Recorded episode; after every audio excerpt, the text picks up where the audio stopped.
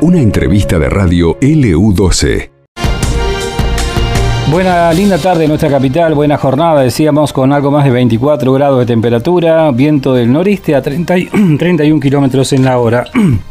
Bueno, en estos días, en estas horas, indudablemente lo que dijo el presidente con respecto a los gobiernos provinciales ha tenido, ¿no? y ha rebotado por, por toda la Argentina, ¿no? Eh, hemos escuchado, leído algunas informaciones, por ejemplo, lo que manifestaba el vicegobernador de la provincia de Río Negro, Pedro Pesati, eh, rechazando un poco esas declaraciones, esas que calificaba como amenazas e incluso, bueno, con esta frase que decía el vicegobernador, podemos dejar sin energía al gobierno nacional. Uno entiende que la idea es no llegar a los extremos, ¿no? Pero da la sensación, bueno, esto lo vamos a charlar ahora también, lo tenemos en línea el jefe de gabinete, a Diego Robles, para hablar un poco de esto que nos está, creo yo, metiendo en, un, eh, en una situación mm, de incertidumbre muy preocupante. Eh, ¿O no es así, Diego? ¿Cómo estás? Buenas tardes. ¿Qué tal? Buenas tardes, ¿cómo andan? Buen día para vos, para toda la audiencia.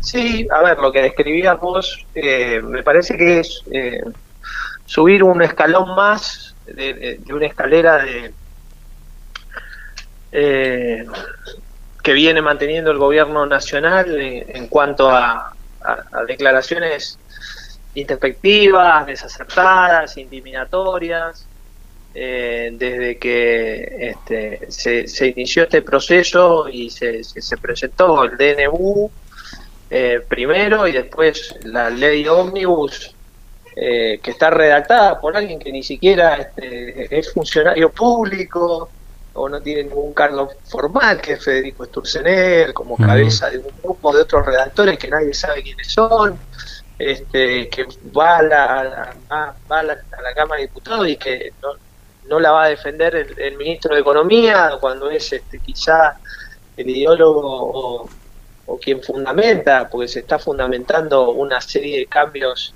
y de cuestiones que trastocan la vida cotidiana de todos los argentinos y, se modifican cientos de leyes que tienen diferencia, diferente grado de profundidad, de incidencia, de importancia en el marco de de una llamada emergencia total en un montón de cuestiones. Y creo que la declaración del presidente en sí, eh, más allá de las consecuencias que, que, tiene, que se acusa a un ministro de la filtración y se lo echa, este, y ni siquiera se reemplaza ese ministerio, sino que se degrada y pasa a ser este, un ápice más de, un ministerio de economía que va sumando músculo y poder este, y que controla un montón de, de variantes este, que hasta hace poco estaban este, en otra órbita, pero me parece que en definitiva lo más importante de todo, eh, la declaración del presidente es que trasunta su personalidad real, ¿no? Y esa,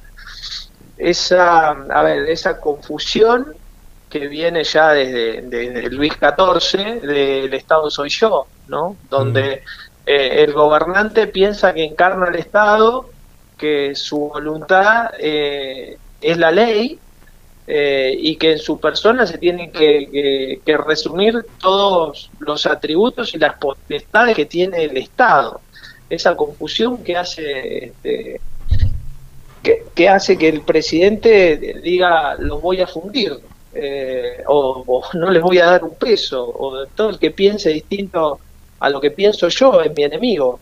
Eh, y me parece que, nosotros ya hemos pasado históricamente en este país situaciones planteadas eh, de, esa forma y sabemos perfectamente que no conducen a nada, ¿no?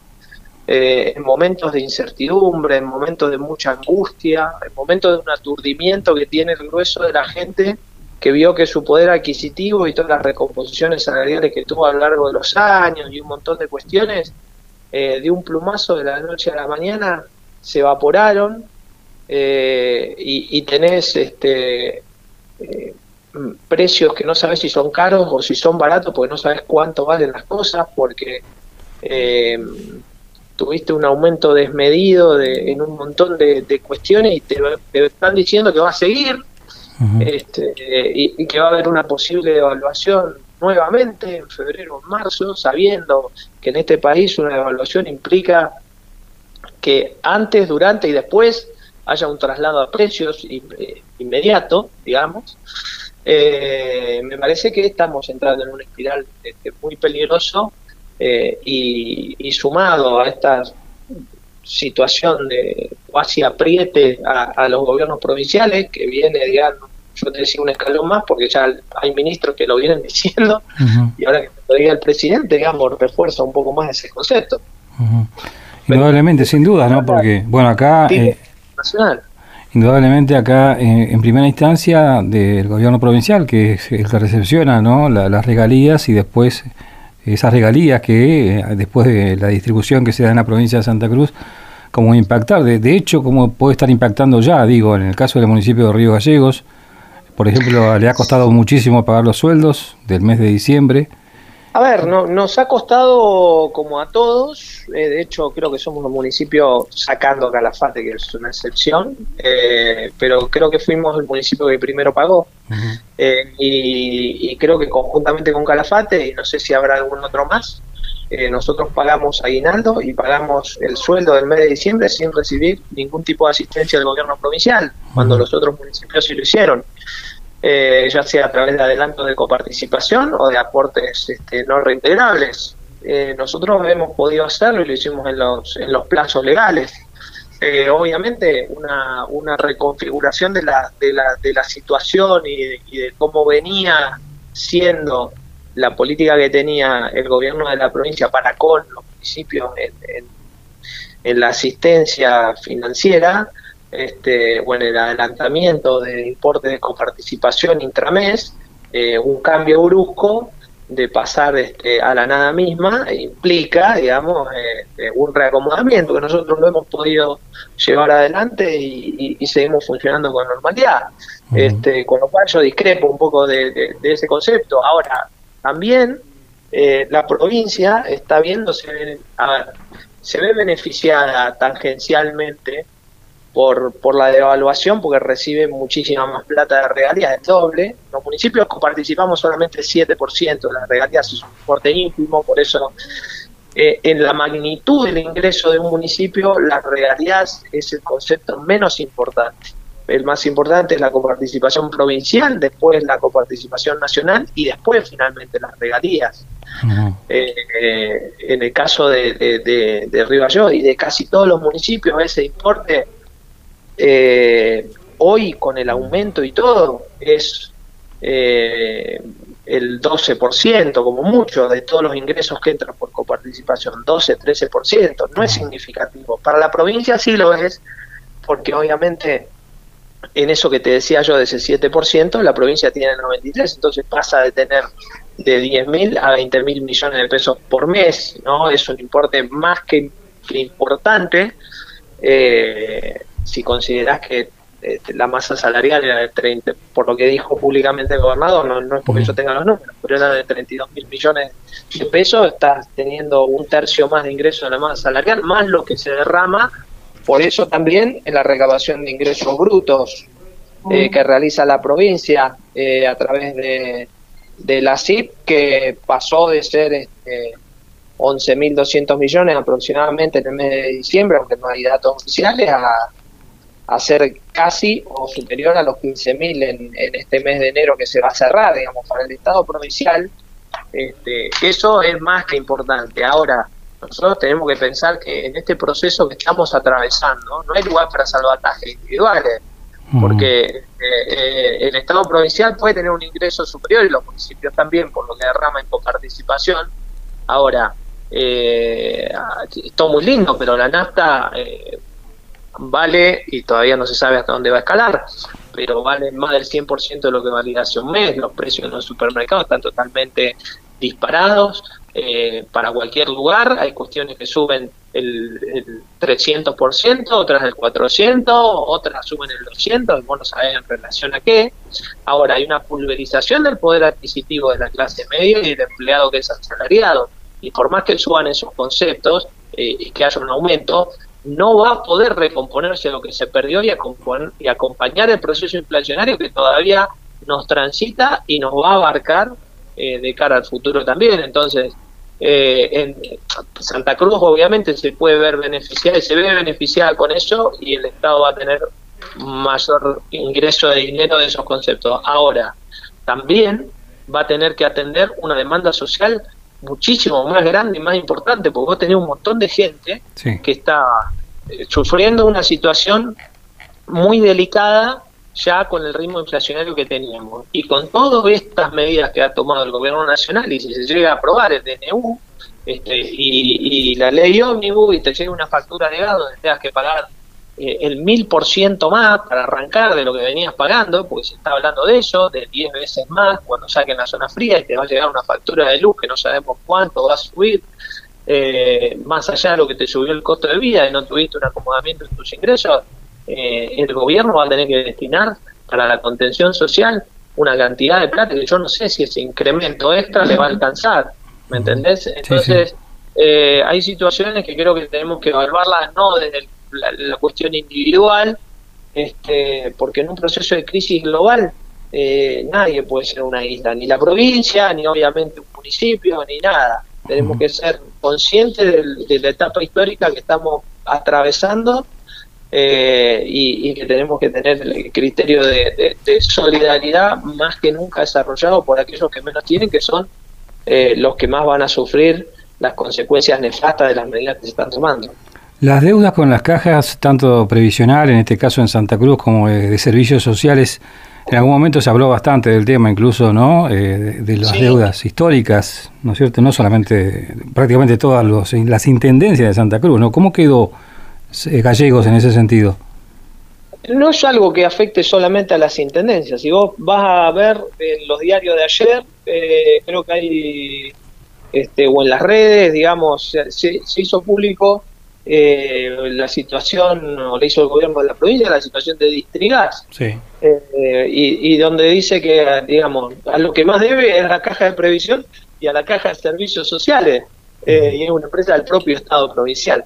Eh, ¿Me entendés? Eh, no es algo que sea potestad únicamente de las intendencias, es eh, el resultado de un proceso histórico que tiene que tener un cambio y ese cambio para los municipios tiene que ir acompañado sí o sí, lo venimos diciendo nosotros desde hace mucho y lamentablemente el gobierno anterior no encontró el momento o no tuvo la voluntad suficiente como para poder hacerlo, independientemente de que estuvo la pandemia también, pero tiene que haber un cambio en la ley de coparticipación que le permita al municipio poder hacer frente al aporte de la caja de servicios y la caja de previsión, y eso tiene que ir acompañado de la responsabilidad fiscal que sea de cumplimiento obligatorio para todas las intendencias también, porque nada sirve que vos le asegures que va a tener ingresos por participación para poder cubrirlo este, y, que con esos ingresos eh, el funcionario de turno A ver si, eh, perdóname Diego, a ver si podés, eh, te estamos escuchando mal en este momento, no sé si te moviste quizás,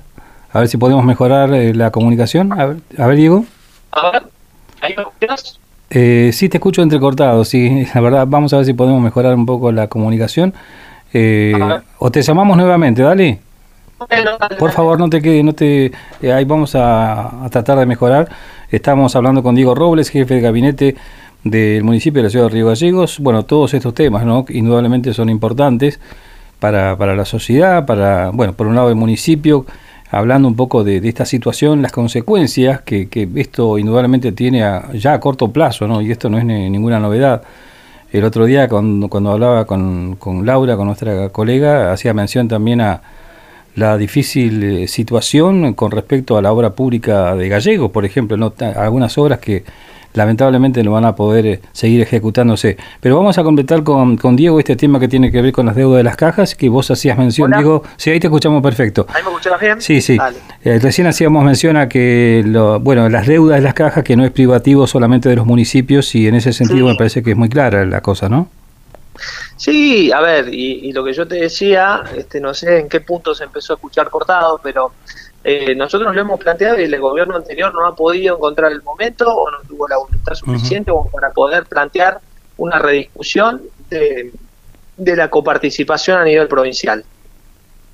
Porque la única forma de que los municipios puedan empezar a hacerle frente a, los aportes que tienen que hacer la, a la caja de previsión y a la caja de servicios sociales es que cuenten con los recursos para poder hacerlo y eso implica un cambio en la ley de coparticipación. Ahora también tiene que ir atado con medidas de responsabilidad fiscal eh, que hagan que el funcionario de turno no pueda agarrar y de un momento para el otro decir, bueno, no, yo en vez de pagar las cajas, no, elijo tener deuda eh, y hago otra cosa o meto este, un montón de gente por la ventana y amplío la planta de personal de una manera exagerada. Eh, hay un montón de cuestiones que, creo que tenemos que ponernos todos de acuerdo. Eh, obviamente que es una ley que no, no, es fácil de hacer porque es una cuestión de suma cero, vos lo que le das a uno, se lo sacás al otro. tanto de entre la provincia con los municipios y después en una distribución secundaria entre los municipios en sí mismos. Pero la única forma de que esto pueda llevarse adelante, eh, obviamente que, es a través de, un cambio de la ley de coparticipación. Si no, tendría que planchar todos los aumentos salariales por año de los municipales de distintos lugares, ¿no? Obviamente, hasta que este, el ingreso te pueda llegar a alcanzar para eso. Pero bueno, eh, ¿Sabés lo que, lo que era preocupante? Yo no sé si esto se mantiene, si me escuchás, Diego, si se mantiene, digo, en algún momento eh, se planteaba incluso de municipios del interior que había gente con cargos políticos o que asumía, ¿no? Para justamente colaborar con mm. las distintas gestiones. No sé si acá sigue pasando todavía en los Río Gallegos. Que esos, esos cargos eh, políticos, esas personas que ejercen esos lugares, no tenían el, beneficio de, la obra social, más allá del descuento propiamente dicho que viene en el recibo. Sí, bueno, nosotros, esa situación se zanjó en su momento eh, y, el gobierno anterior, hay que reconocerlo, sí, dispuso en un momento de una partida extraordinaria eh, que se dio a los municipios para que los municipios a su vez cancelen deudas, tanto con la caja de previsión y la caja de servicios sociales, y se haga un, procedo, un procedimiento de este, conciliación y consolidación de deudas. Nosotros acá eh, en, Río Gallegos fuimos los primeros en hacerlo, eh, en el contexto provincial obviamente, y creo que finalmente la mayoría de los municipios lo hizo, por lo menos tuvo los recursos disponibles y el convenio para poder, para poder hacerlo y firmarlo. Eso fue una iniciativa que supuestamente iba a tener una continuidad en el tiempo, pero después este, se agotó en, en, una o dos instancias solamente y no alcanzó a cubrir el grueso de la deuda. Igual era un parche sabiendo que la deuda se sigue generando e incrementando mes a mes con cada liquidación de impuestos, de, perdón, cada liquidación de, de sueldos. Claro, exactamente. Diego, bueno, ante este panorama, hoy hablar de paritarias, eh, bueno, es todo, la verdad que es todo un tema, ¿no? Porque hace un par de días hablábamos con, con Pedro Mancilla, por ejemplo. Ellos van a, indudablemente, la paritaria se va a realizar, pero ¿qué se puede hablar en paritaria cuando todavía, ante el panorama que tenemos hoy, ¿no?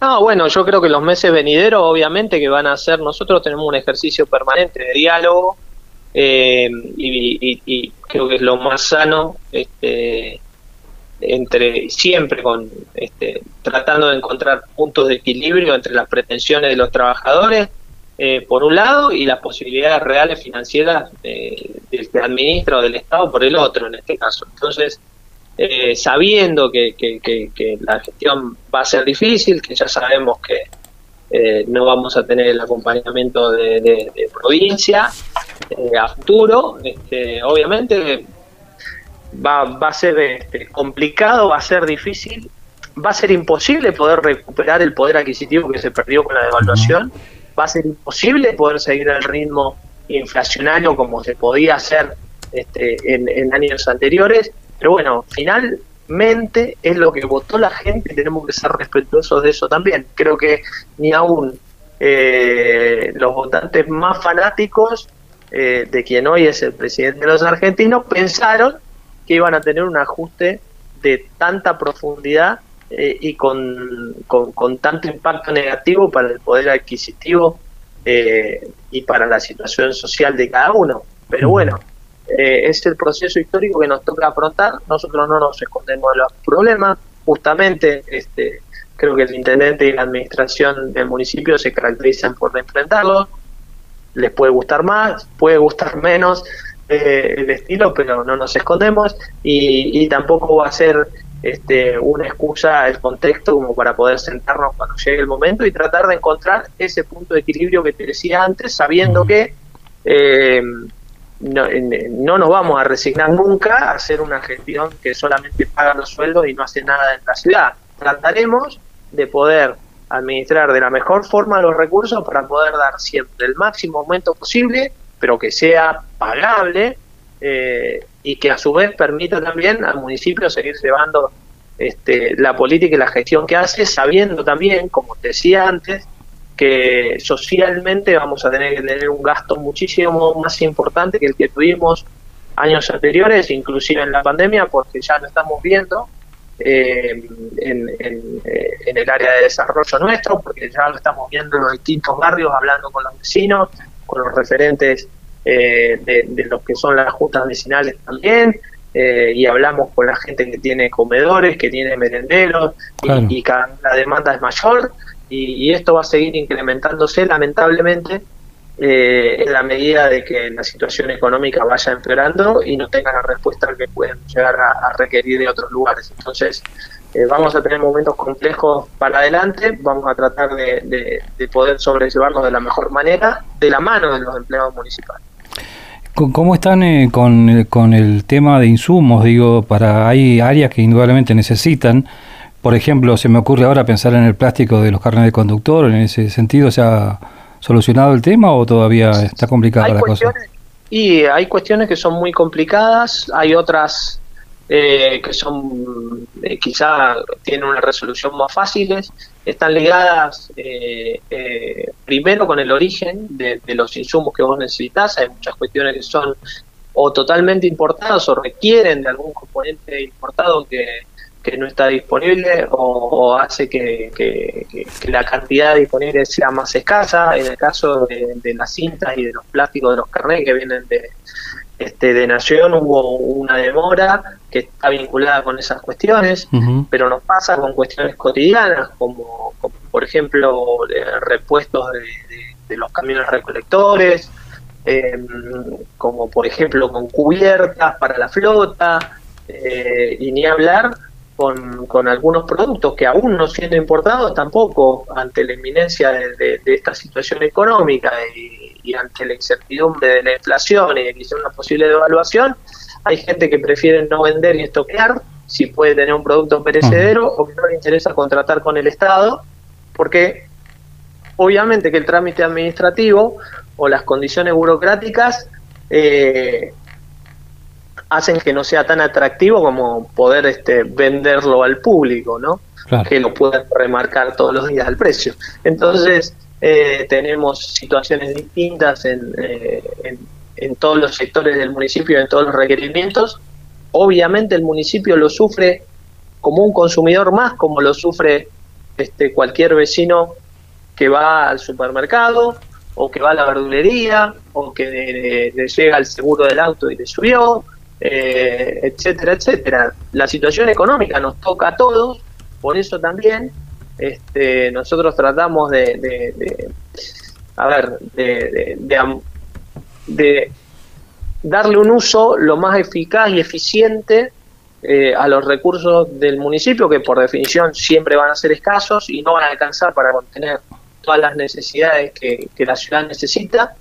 Eh, pero bueno, tratamos de, trabajar para rediseñar algunas políticas y algunas cuestiones que pensábamos llevar a cabo este año que lamentablemente no se van a poder hacer. ¿Qué, respuesta desde el municipio, Diego, a esta juntada de firmas que están haciendo vecinos de la capital? Mira, hay cuestiones que tienen que ver con, con lo político y uno lo entiende aunque no comparta la metodología. Hay cuestiones que tienen que ver eh, quizá con con la pretensión, entiendo, natural eh, y lógica de mucha gente que quiera este, no pagar o pagar lo menos posible, eso va inherente al, ser humano. Ahora, también hay una cuestión que es lógica y que tiene que ser real y tiene que tener este, un, un, atisbo más allá de que lo quieran enmascarar de como sea, eh, de, de, ser coherente con lo que se predica, lo que se hace y lo que se dice.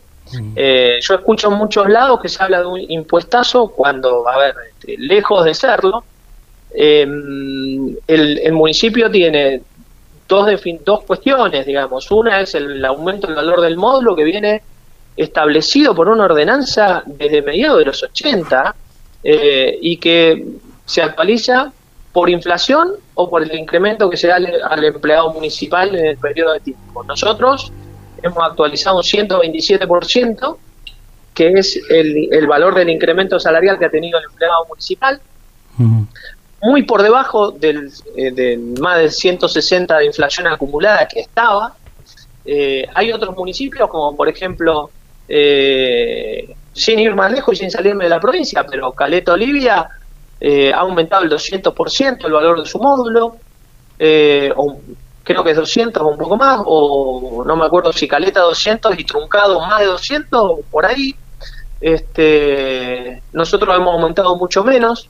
Los mismos comerciantes, algunos que protestan o que dicen que los impuestos municipales son muy altos, eh, no tienen sus precios eh, un 127% más altos que los de enero del año pasado, sino que los tienen eh, muchísimo más caros porque están al ritmo de la inflación. después, eh, hay cuestiones que, a ver, lo que tiene que ver con la patente va anclado al valor del auto.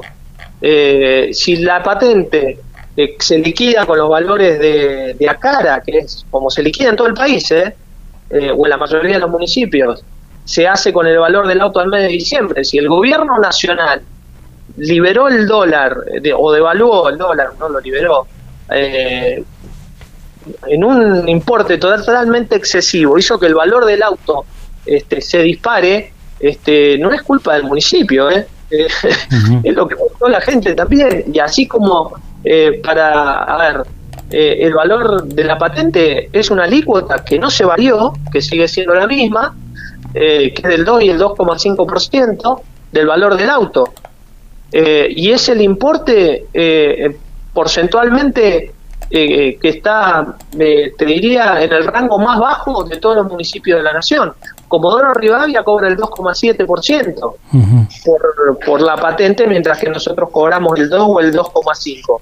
Caleta Olivia tiene diferenciado este, según sea el valor del auto, pero también va de 2 a 3,5 en la ciudad autónoma de Buenos Aires tenés autos que pagan hasta el 5 5.6%, en Ushuaia va del 2 al 4. A ver, eh, ahora, obviamente que es una proporción del valor del auto. Si el auto sube, va a subir la patente. Ahora, la patente fija todo el año. No tiene una actualización por inflación todos los meses. Eh, pero bueno, eh, entendemos que en la situación real, económica que estamos, cualquier impuesto que sube, ya sea que sube, porque viene subiendo, o sea, de la misma forma subió el año pasado y no se quejó nadie, de la misma forma subió hace dos años y no se quejó nadie, pero bueno, hoy hay otra coyuntura política y hoy hay otra situación donde la gente dice, bueno, voy a protestar por las cosas que suban y de paso aprovechan y le pegan al gobierno. Ahora, si vos querés que el municipio, ¿cómo hace el municipio para seguir prestando servicios? Para poder seguir eh, incrementando el sueldo de sus empleados, que son vecinos también como los mismos que están firmando. Eh, ¿Cómo hace el municipio? Si el municipio también sufre lo mismo que sufre el vecino y tiene que pagarle más caro a esos comerciantes que firman los insumos que compra, porque nosotros tratamos de comprar todo localmente. Tampoco vamos a avalar que nos cobren cualquier precio porque somos el municipio de Río Gallego, eso tampoco. Ahora, el municipio este, padece lo mismo que cualquier consumidor cuando va a tratar de comprar algo. Y son escaladas de precios que vienen de la mano de las medidas que está tomando el gobierno nacional. Hmm. Una cosa es eso y otra cosa es hablar de impuestazos. No hubo ninguna suba de impuestos y el municipio siempre, en todos los procesos, por lo menos en nuestra gestión anterior, y va a seguir siendo así para adelante, siempre tuvo la sensibilidad, y el sentido de tratar de acompañar a los contribuyentes y a los vecinos a que puedan cumplir con sus obligaciones de la mejor forma, aún resignando eh, posibles ingresos. Y si nosotros vemos que la situación lo amerita, este, tampoco va a ser la excepción esta situación excepcional que estamos viviendo. Ahora, todos esos vecinos que firman, yo no creo que firmen y digan, eh, estoy en contra de los impuestos municipales, que me los dejen iguales. Bueno, fantástico. Pero no ponen al lado y no me levanten más la basura y la voy a tirar yo, o no me limpien más la calle y la voy a tirar, la voy a limpiar yo. Este, no, van a seguir reclamando que el municipio dé los mismos servicios. Ahora es imposible que pueda dar los mismos servicios si no hay una suba en el ingreso que necesita para poder darlo, ¿no? Obviamente. Bueno, Diego, te agradecemos mucho. A propósito de la última, porque por ahí nos consultan, eh, hay muchos camiones de recolección que están en arreglo en este momento, que va por el tema de la falta. Era lo que decía cuando me preguntaba de los insumos. Hemos tenido problemas para conseguir determinados repuestos porque o no se los contaba en la plaza local.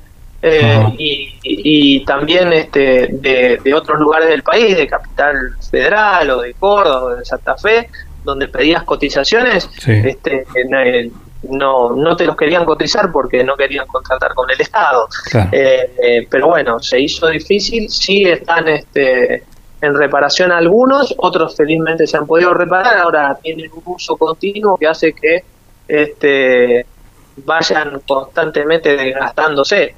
Eh, va a ser, a ver, nosotros cuando iniciamos la gestión pudimos comprar dos camiones recolectores y uno chiquitito.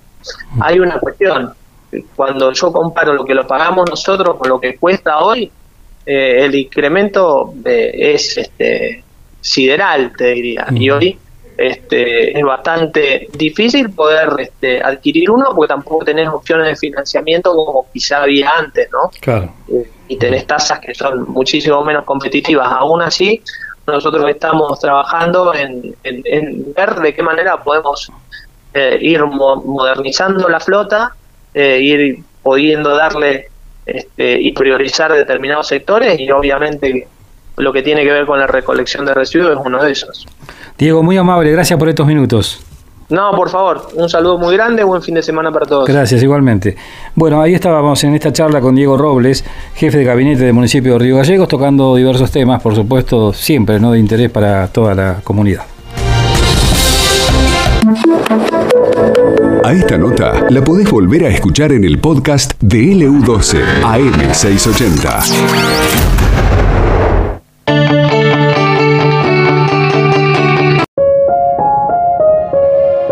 Esto pasó en LU12 AM680 y FM Láser 92.9.